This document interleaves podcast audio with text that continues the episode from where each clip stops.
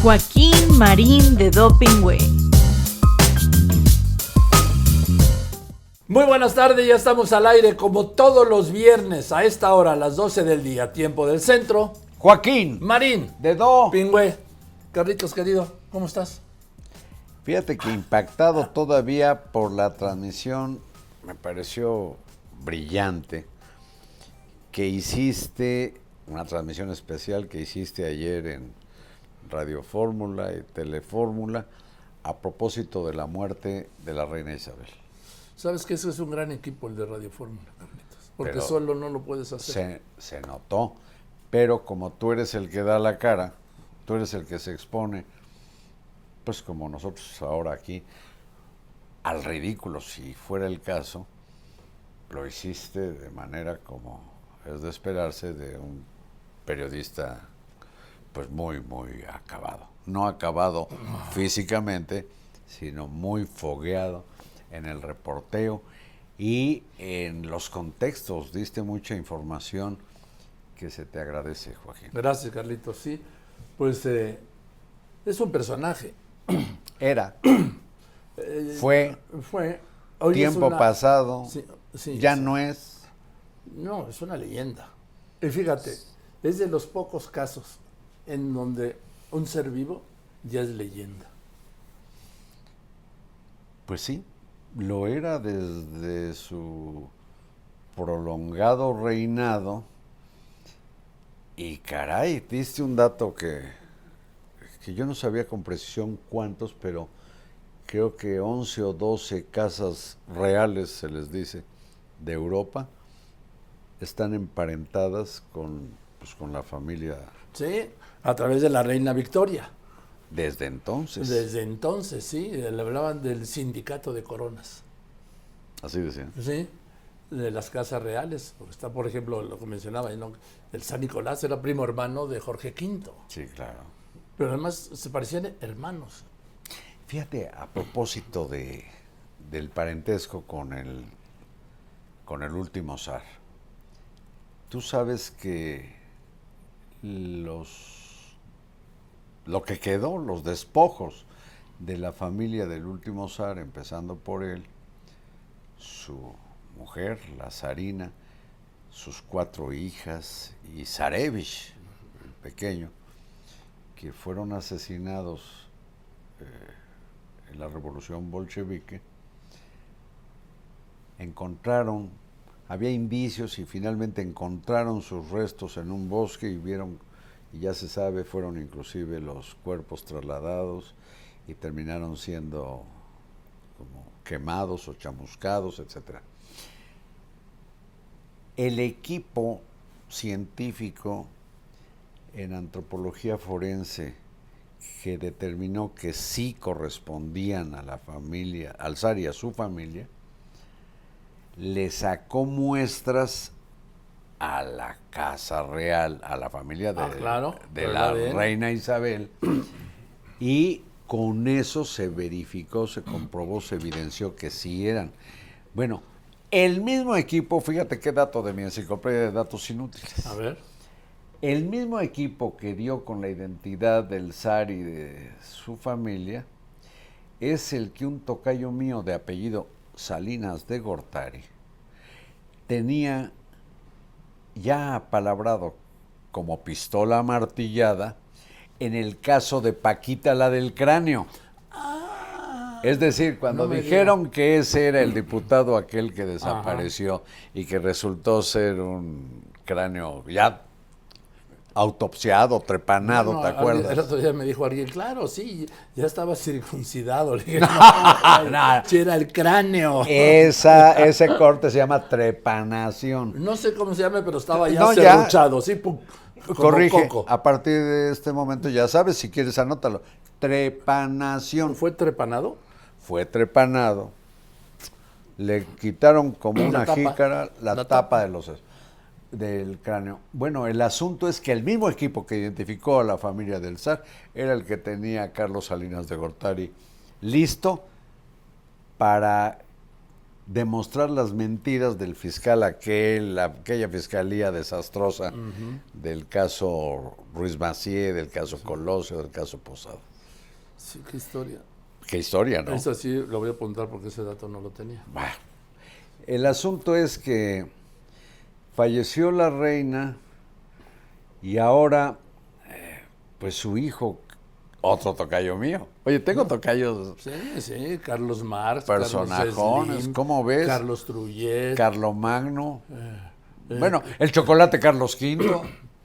eh, Carlos Manson, bueno, Charles Manson. Ah, no, no, no me Su tocayo traduzcas el nombre. No, bueno, no me pues. No tengo tocayos con traducción. Ese es un monstruo. ¿Y tú, y tú cómo crees que le dicen al- a Laura Rey Carlos? ¿Le dicen de King Carlos? no, Es Charles. ¿eh? Bueno, el caso es que es el, el heredero al trono que más años ha tardado y ya está, pues no sé si en la cuarta o quinta edad en que va a asumir el trono, que no, no es que no lo soltara Isabel, sino que Isabel pues seguía vivita, no sé si coleando, pero tan viva que en las vísperas recibió a la nueva Sí. primer ministro de... Y- Sí, y al, y al ministro saliente, a Boris Johnson, para que formara, fíjate, a 15 ministros, primeros ministros, les dio esa orden, porque ahí el, el protocolo es que el sistema parlamentario recibe primero al derrotado, ¿no? Porque se va a despedir, acto seguido, pero saliendo uno, recibe al otro que el Ujier lo presenta, su majestad, el líder de la oposición. Sí. ¿sí? Y entra el líder de la oposición y la reina lo saluda y le dice, el pueblo ha hablado, le encargo que en mi nombre forme un nuevo gobierno. Órale. 15 Es- esas son lo las, dijo. esas Sí, son las son el ritual. 15, 15 primeros ministros, ministros, sí. empezando por Churchill. Así es. Bueno, que, que es un mentor, su hacedor. bueno, imagínate cuántos mandatarios del mundo trató la señora y a cuántos papas, por cierto, le habrá tocado que se le adelantaran a ella. Bueno, pues mira, ella Asumió- En 52 estaba Pío XII. Entonces, Después de Pío XII fue Juan XXIII. Pablo VI, I. No, Pablo VI, Juan Pablo a Pablo I, VI, Juan Pablo. I, Juan Pablo II, Benedicto y Francisco. siete. Lo que pasa es que el pontificado de Juan Pablo II fue también el más largo, o dicen el segundo más largo, ¿sí? Con 27 años. Sí, pero ella se echó en el trono, ¿cuántos? De 70. 55 a la 70, fecha. del 52, 70 años, acaba de cumplir los... Del 52 Sí, que- al sí. 2022.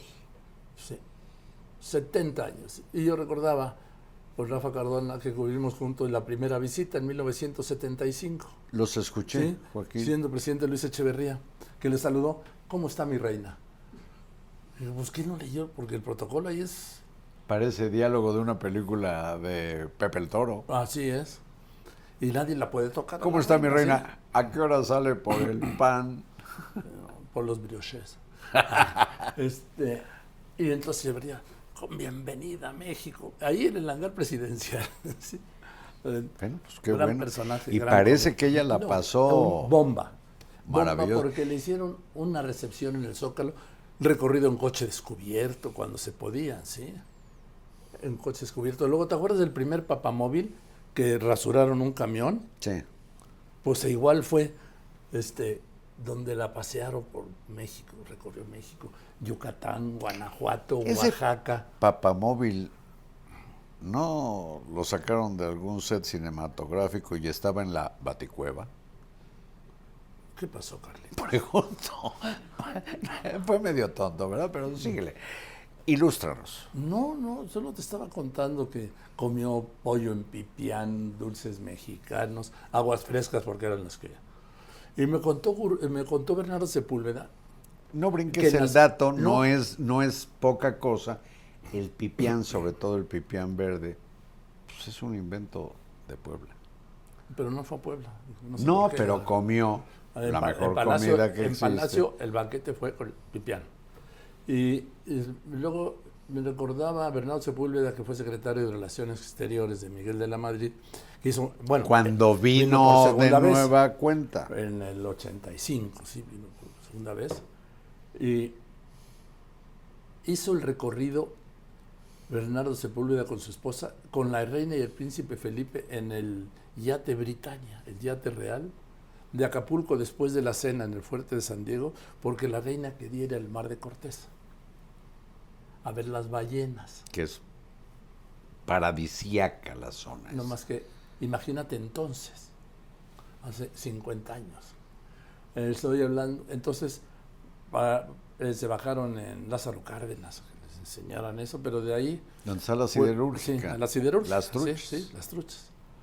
Y de ahí eh, a Vallarta, No, hombre. y de ahí al Mar de Cortés. Ya me imagino pasando frente a la hermosísima Bahía de San Carlos en Sonora. Oye, ¿y sabes quién nos recibió en, en- allá en, en Lázaro Cárdenas, en las truchas? Cuauhtémoc Cárdenas, Órale. que era gobernador de Michoacán.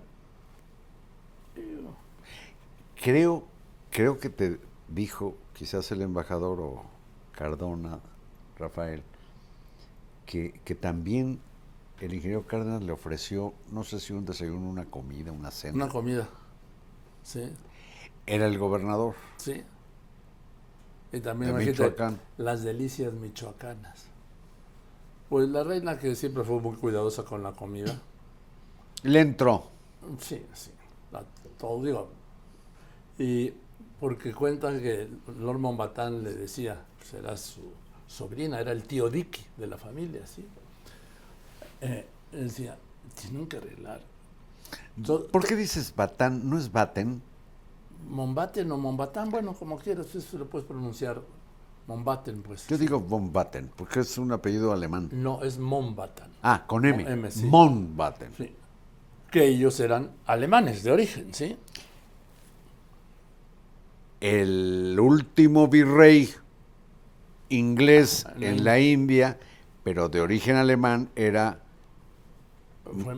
Lord von Mountbatten. Sí, Mountbatten. Y un hermano de él es el papá del, De del- Felipe, la- la de. Felipe que se La- casó. La hermana, la hermana de Mountbatten. la sí. hermana de Mountbatten. Sí.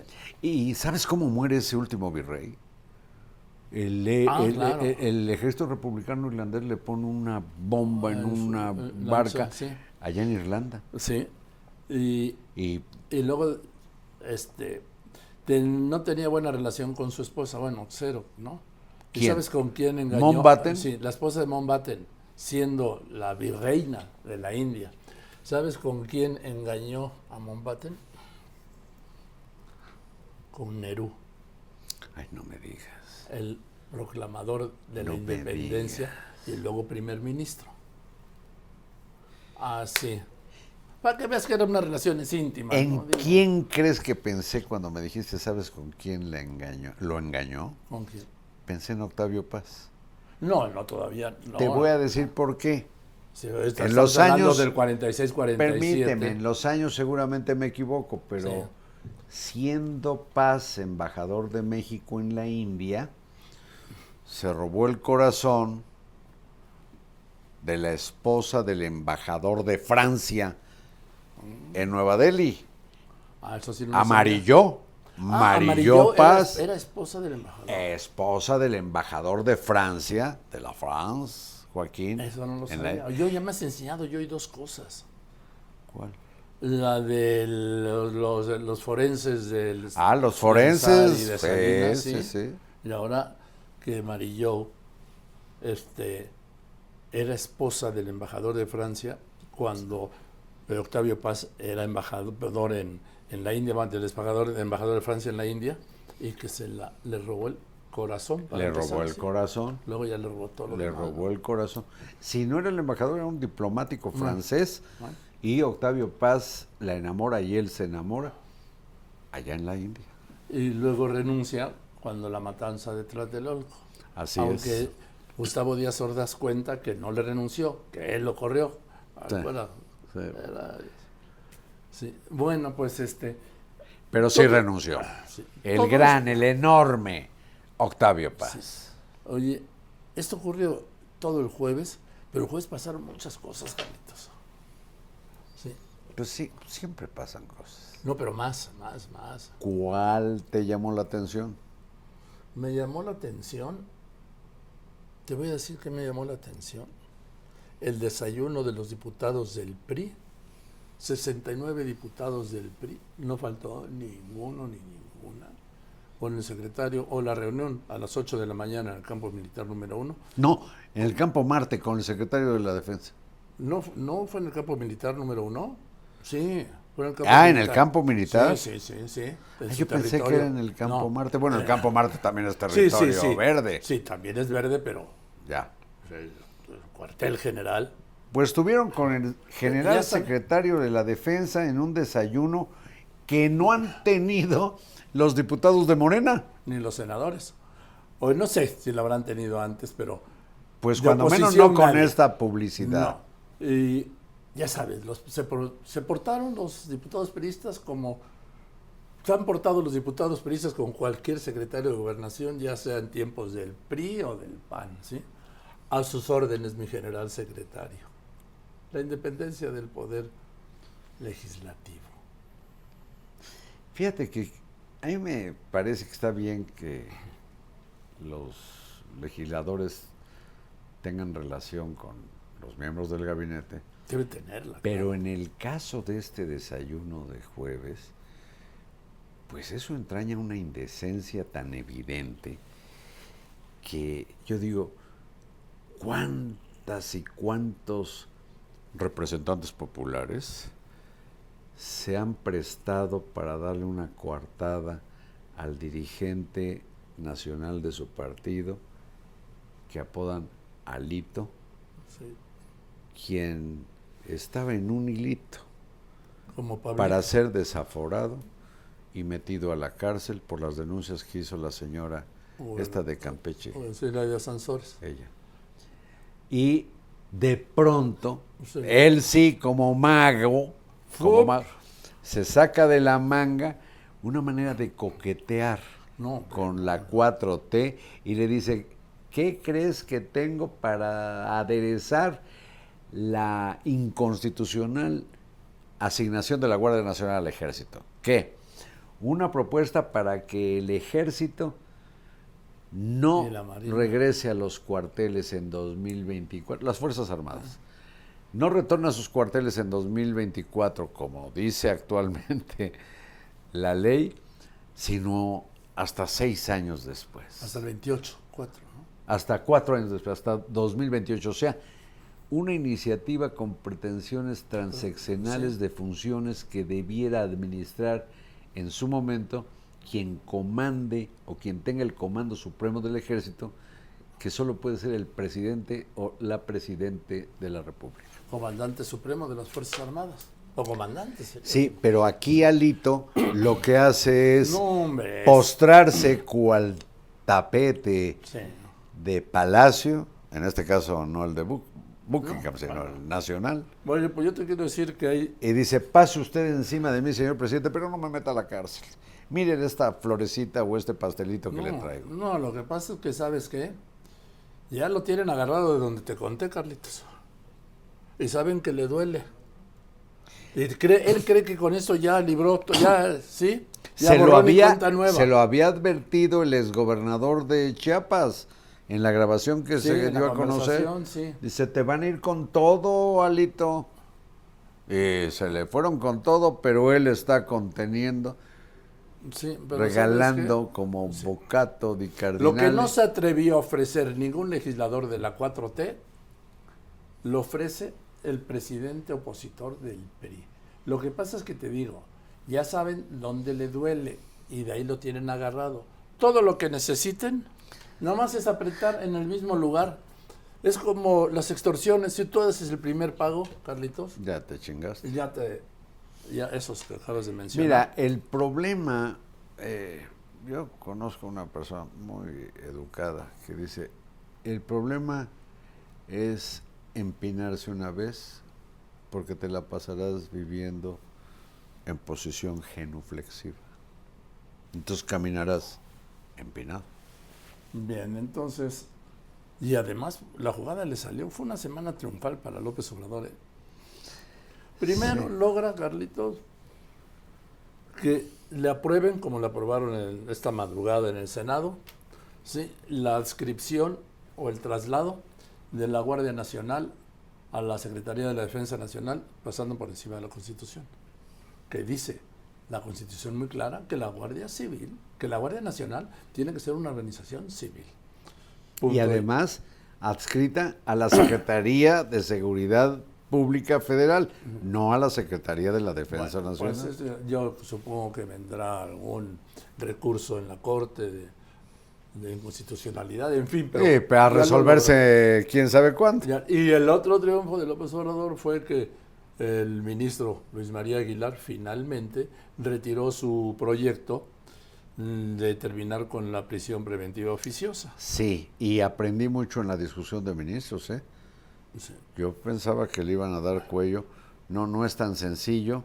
Y qué bueno que el ministro lo retiró para re- hacer un replanteamiento Sí. seguramente. Bueno, Y ya le encontrarán solución, pero déjame detenerme. sí, antes de que te detengas solito, antes de que otro te detenga, que no voy a ser yo nunca, eh, fue una semana triunfal de López Obrador. En ese sentido. Sus dos prioridades, ¿sí? La adscripción de la Guardia Nacional, para anunciarla ahora el día 16 de septiembre, el- antes del desfile, a la Sedena y que por ahora se mantiene la prisión preventiva oficiosa como él quería. Sí.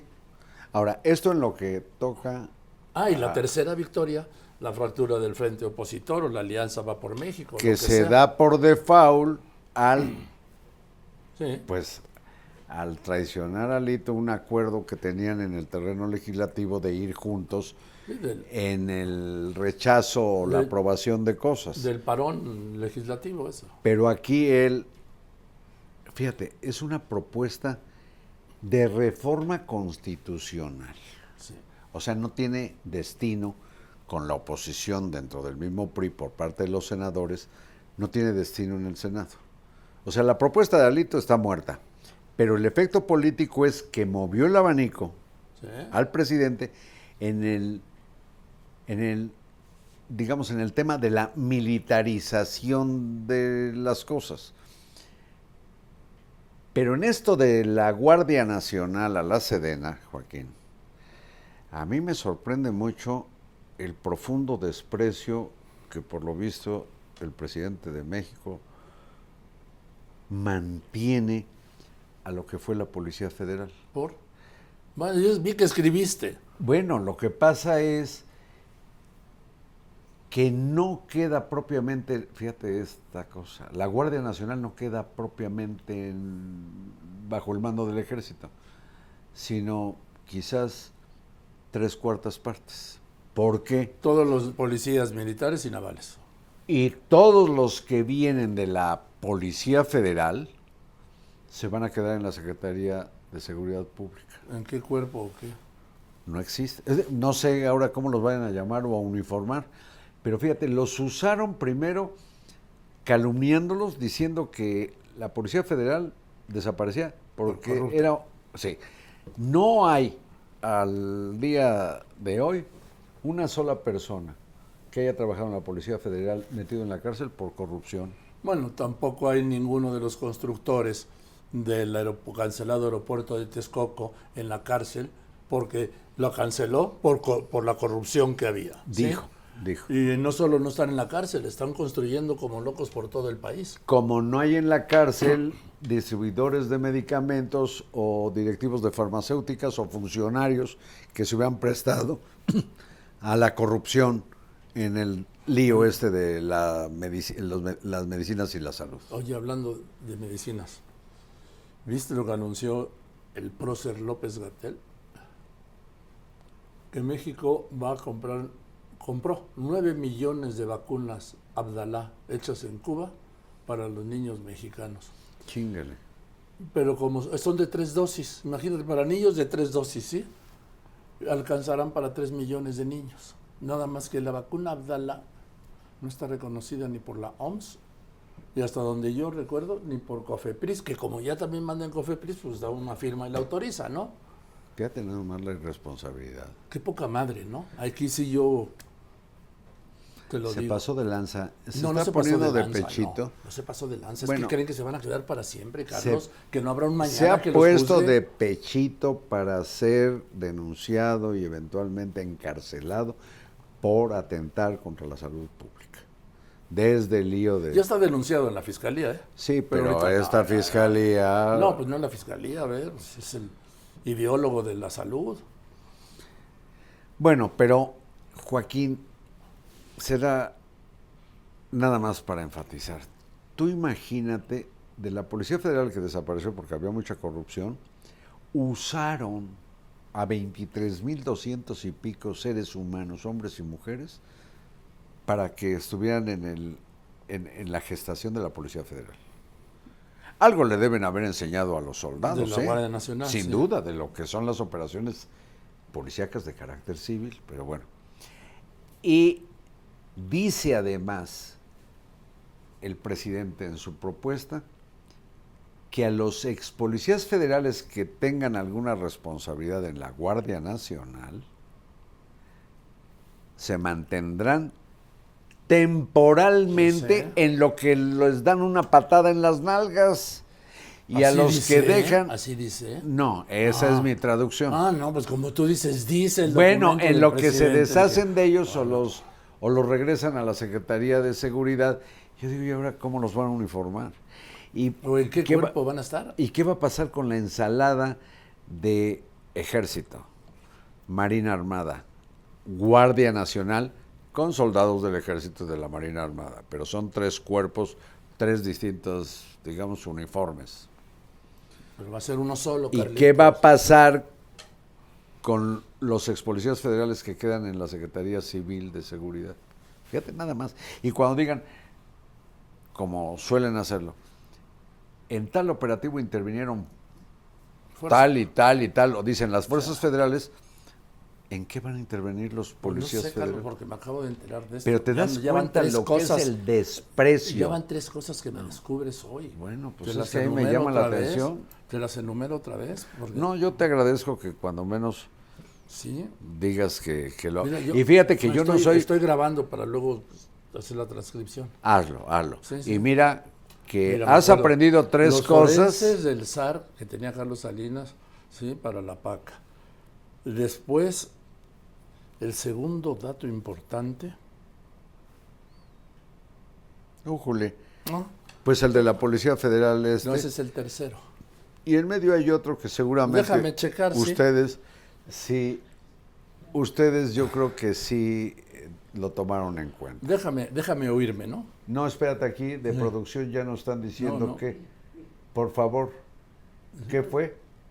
Lo de Paz, Octavio Paz. Lo de Octavio Paz y Exactamente. Marilló. Sí, sí. Bueno, y Sí, mira, Octavio Paz, sí. Lo aprendiste pese a que yo quiero aprender de la Secretaria Federal de Educación, que no tiene la menor idea de qué hace ¿Octavio en ese Ah, cargo. Oye, lo aprendí, digo, te lo digo pese a que quiero seguir el ejemplo de la Secretaria Federal de Educación, que dice, no puedo contestar eso. Pues ok.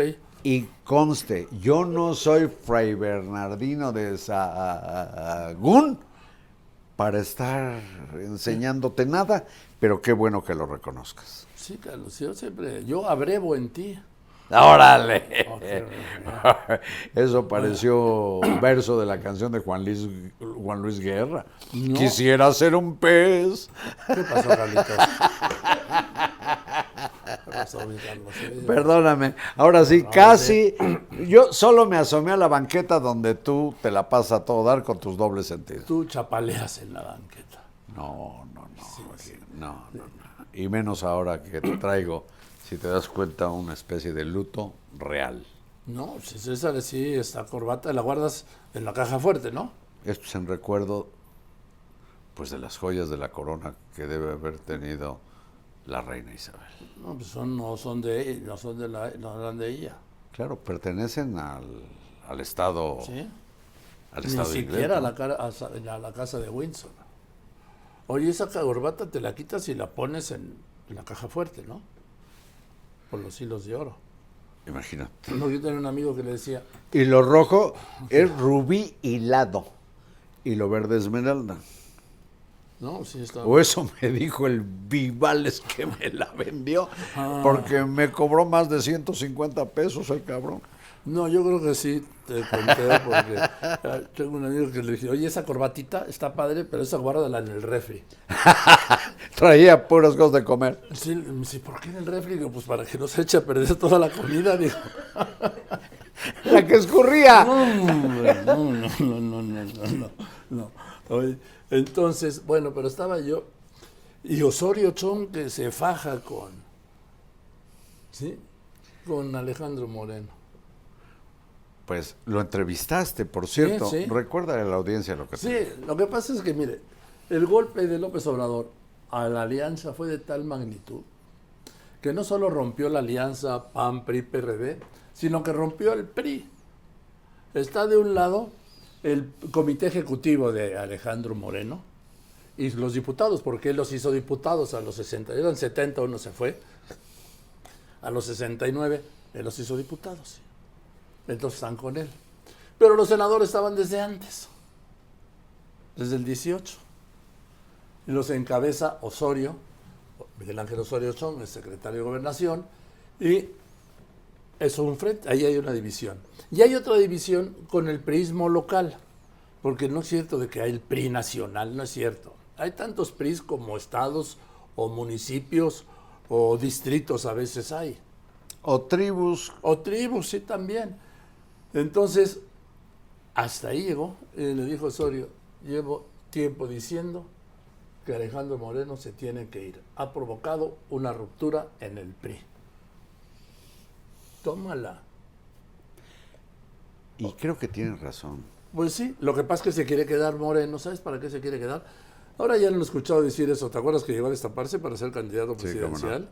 Imagínate. Bueno, entonces sí, Carlitos, como le decía eh, del papá de Agustín Barrios Gómez, contaba Agustín Barrios Gómez que cuando era pequeñito él, sí, con sus caireles dorados y gordito y le tocaba el violín, le decía, hijito, Agustincito, cuando crezcas, vende y emigra.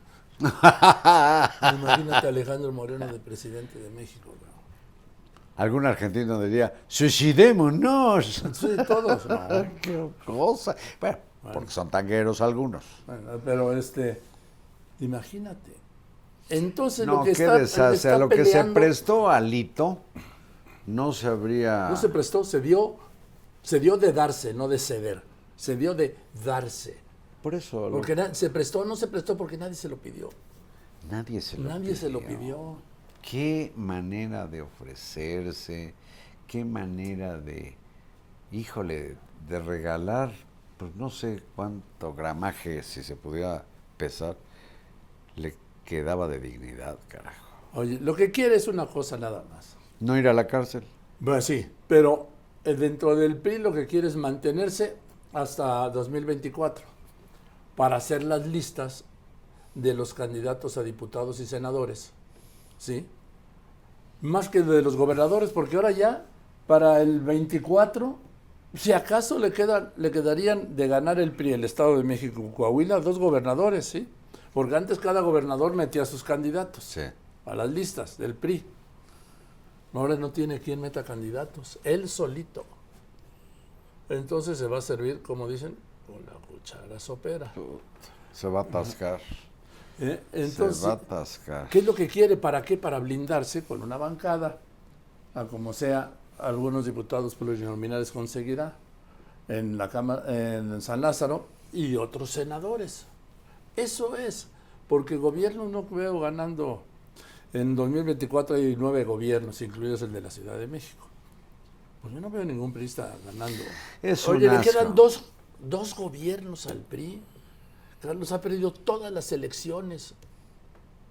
Todas. A este paso, si conserva dos alcaldías en el 24, pues yo creo que Alito lo celebrará. Ah, no, pues acuérdate que en las elecciones del año pasado, cuando Morena gana cuatro estados, eh, la Alianza gana dos, Aguascalientes panista y también Durango medio panista, sí. Dice, fue una derrota de Morena. O sea, Morena gana cuatro estados. El PRI ninguno dice, es una derrota de Morena. Está como el chiste del, del rey, ¿no? Y el sapo. ¿Cuál es? El- ¿No te lo cuentas? A ver. Pero dice, estaba el rey de la selva en su trono y dice, vamos a hacer una fiesta poca mal para todos, donde va a haber mucha bebida, mucha comida, mu- mucha diversión, mucha música. Y cada vez que decía algo el rey, el sapo que estaba ahí decía, a toda madre, A toda madre. sí que a toda madre. Que a y toda ya estaba madre. el rey hasta aquí, sí. Y dice el rey, no más que están prohibida la entrada a los ojones y a los hocicones. Dice, uy, ya se jodió el cocodrilo. Sí. Así están, así están. Por si no esa- lo oyeron, que el sapo dijo, uy, ya se jodió el cocodrilo. Sí, sí, yo no puedo. Entonces, eh, No puedes, pero así lo está, dices. Así está, así está Alejandro Moreno. Morena ganó cuatro estados de seis, él ninguno. No, fue una derrota para Morena. Qué barbaridad. Y fíjate, le ha funcionado a López Obrador tan bien, pues la sarta de cosas que viene haciendo, que si, que si es sol, gana. Y si cae águila, los demás pierden. salga lo que salga, qué bien. Lo que le faltaba era la ruptura de la oposición. En cambio, quien yo veo que luego se problema es Claudia Sheinbaum. ¿Por qué? Porque, ¿En qué se problema? porque Oye, no- bueno, se metió un lío con esto de los TikToks y la competencia con Marcelo Ebrard y el presidente dice, no me gustan los TikToks, TikToks. pues sí, se acabó. A Bolívar. ¿Seguirán? ¿Seguirán todavía? La elección se puede ganar a partir de esas No, hombre. babosadas. No, y luego si ves tú los TikToks que suben, dices, puta, esto sí no le entienden, ¿no? Yo no estoy en, Bueno. no estoy en tus redes sociales. ¿no? Entonces, no puede ser que se le pudra el agüehuete, que se le muera el agüehuete de reforma. Que no está, que ahorita está como, iba a dar un ejemplo muy malo, que está en 3 y 2. Como comatoso. No, está como con ¿Qué respirador. En el béisbol, cuando estás tres bolas y dos strikes, eh, o, o te ponchan o, o le bateas. Pues es un estado... Es, está, está con respiración asistida, ¿sí? Con inyección, con atención Se intravenosa, está secando. porque vienen a descubrir ahora que el suelo estaba muy duro, ¡Oh, qué la... que este, no, tiene una obra de ingeniería abajo, ese huehuete, pero es culpa, ya sabes, de la gente, ¿no? Del pueblo. Y la secretaria del Ambiente dice que no es maga para resolver el Ah, problema. sí, sí. No es maga, pero es servidora pública o funcionaria pública mantenida por la sociedad y tendría la obligación de haber cuando menos alertado a la señora jefa de gobierno que lo más lógico, ya que se había dado durante casi 100 años otro vegetal, que era la palma, que le dio nombre a la glorieta, pues era poner otra pinche palma en ese lugar. Recuerda todas las que quitaron cuando construyeron los ejes viales. Bueno. Todas fueron llevadas, trasplantadas a no sé cuántos lugares, algunas, digamos, jovencitas. Hasta en el bosque de Chapultepec otras, hay palmeras. Otras ya maduras, la donde las pusieron, prendieron las Lo que palmas. pasa es que hubo una plaga que acabó con todas las palmeras, las de Polanco, las de Mazarik, las de... Bueno, Este- podían haber traído una palma muy bien estudiada, pero se ve que a ojo dijeron, ¿cuál te gusta este? Ah, No. arráncalo. Y no le hicieron un estudio de nada. No, yo creo que sí, la, ¿cómo se llama? Marina, Marina Robles se llama la secretaria del Medio Ambiente, que no es maga, y luego dijo, es que es muy sencillo esto. Hay un ciclo de vida.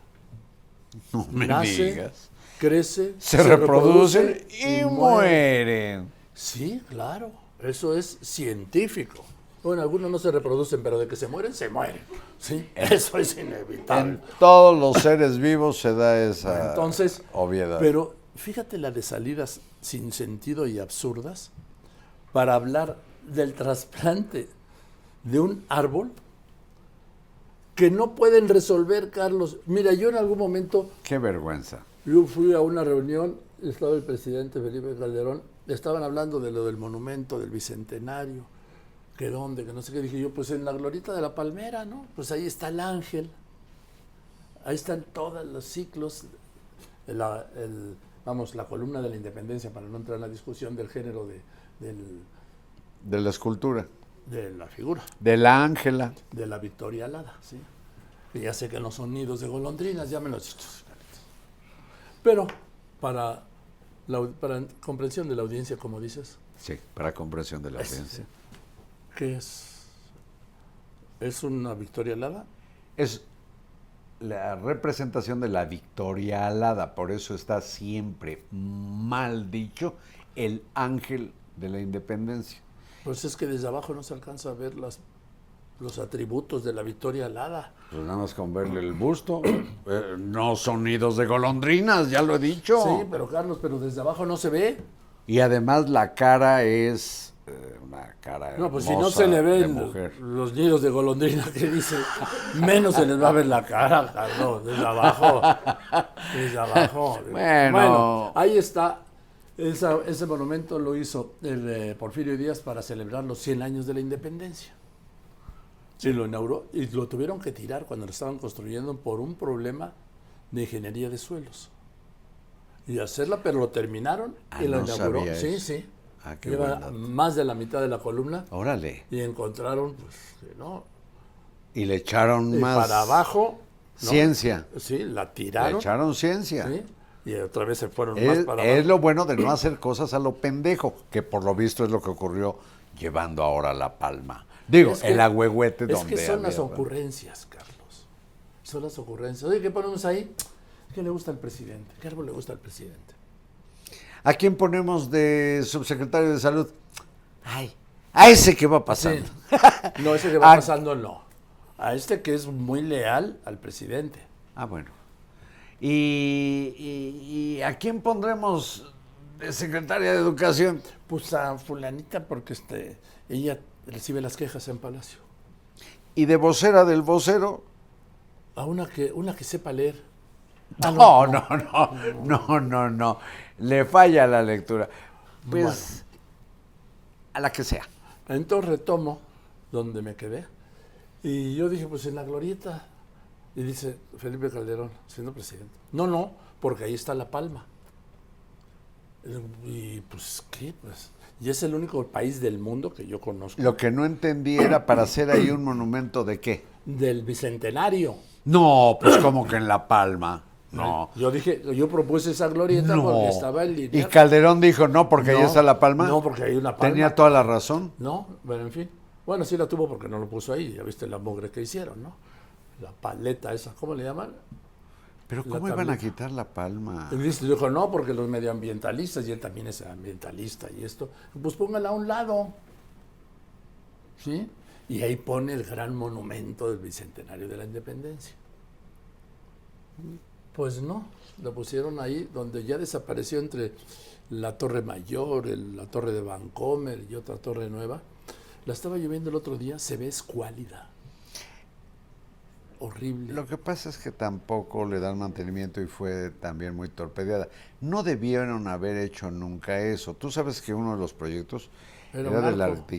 un arco del arquitecto Pedro Ramírez Vázquez. Imagínate lo que era eso. Ahí donde empieza ya propiamente la parte de Chapultepec. Sí, porque te voy a contar.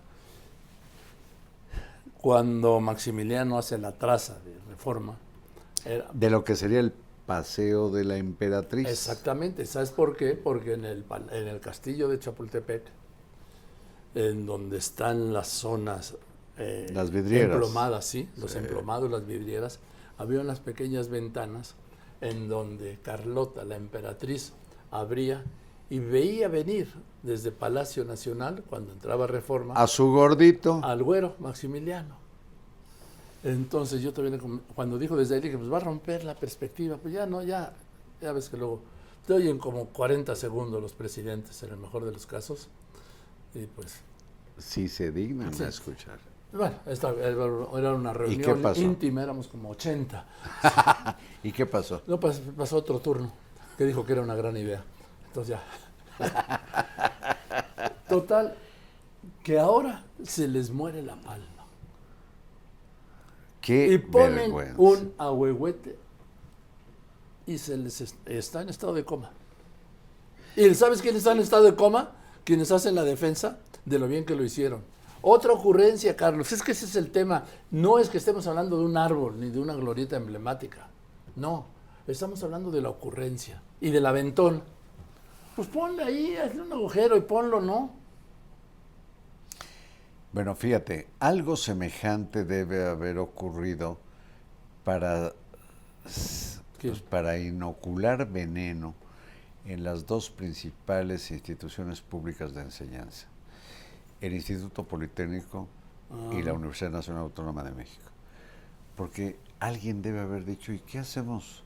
Ya que le dimos en la madre al CONACID y al Al CIDE. CIDE y tal, y a la educación básica en el país, ¿qué hacemos? Con esos derechosos de la UNAM. Ya nombramos en la Secretaría de Educación a una sabia en ignorancia. ¿Qué hacemos con esto? Porque usted, señor presidente, pues, en el 24, chao.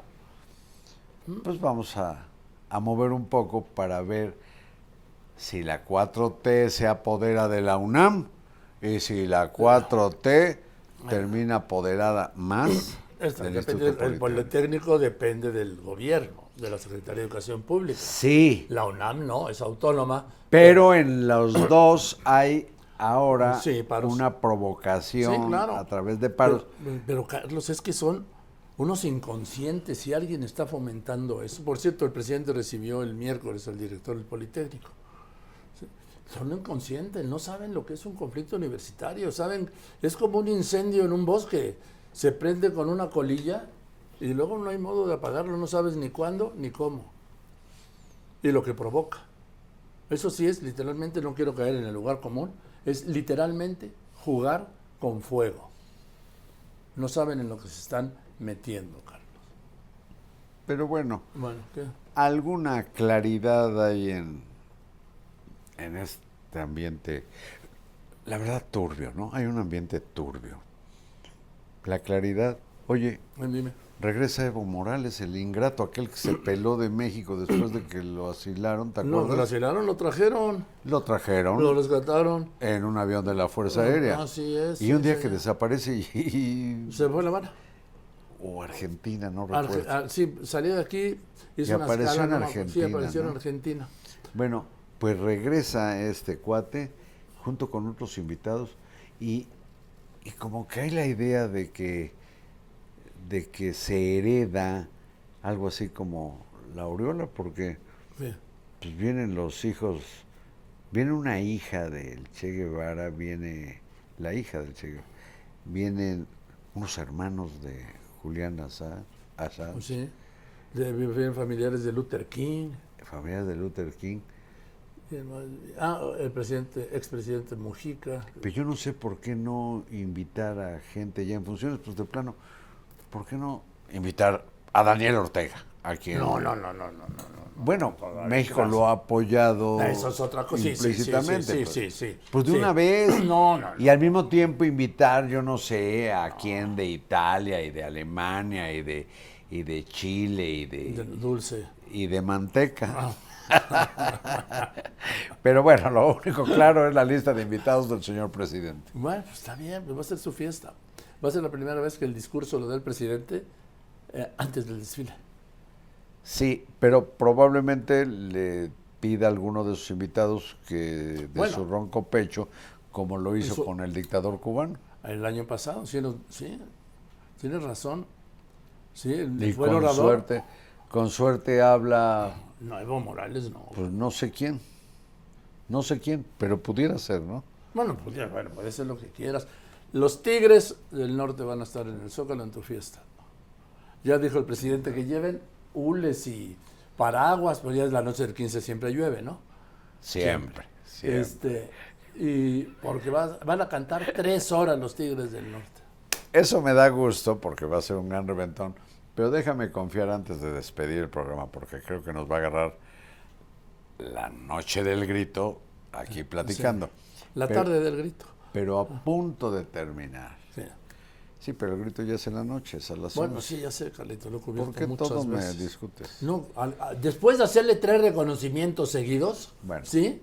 Le dice que le discuto todo. No, señor Marín, yo no discuto. A ver, me ibas a decir un apunte.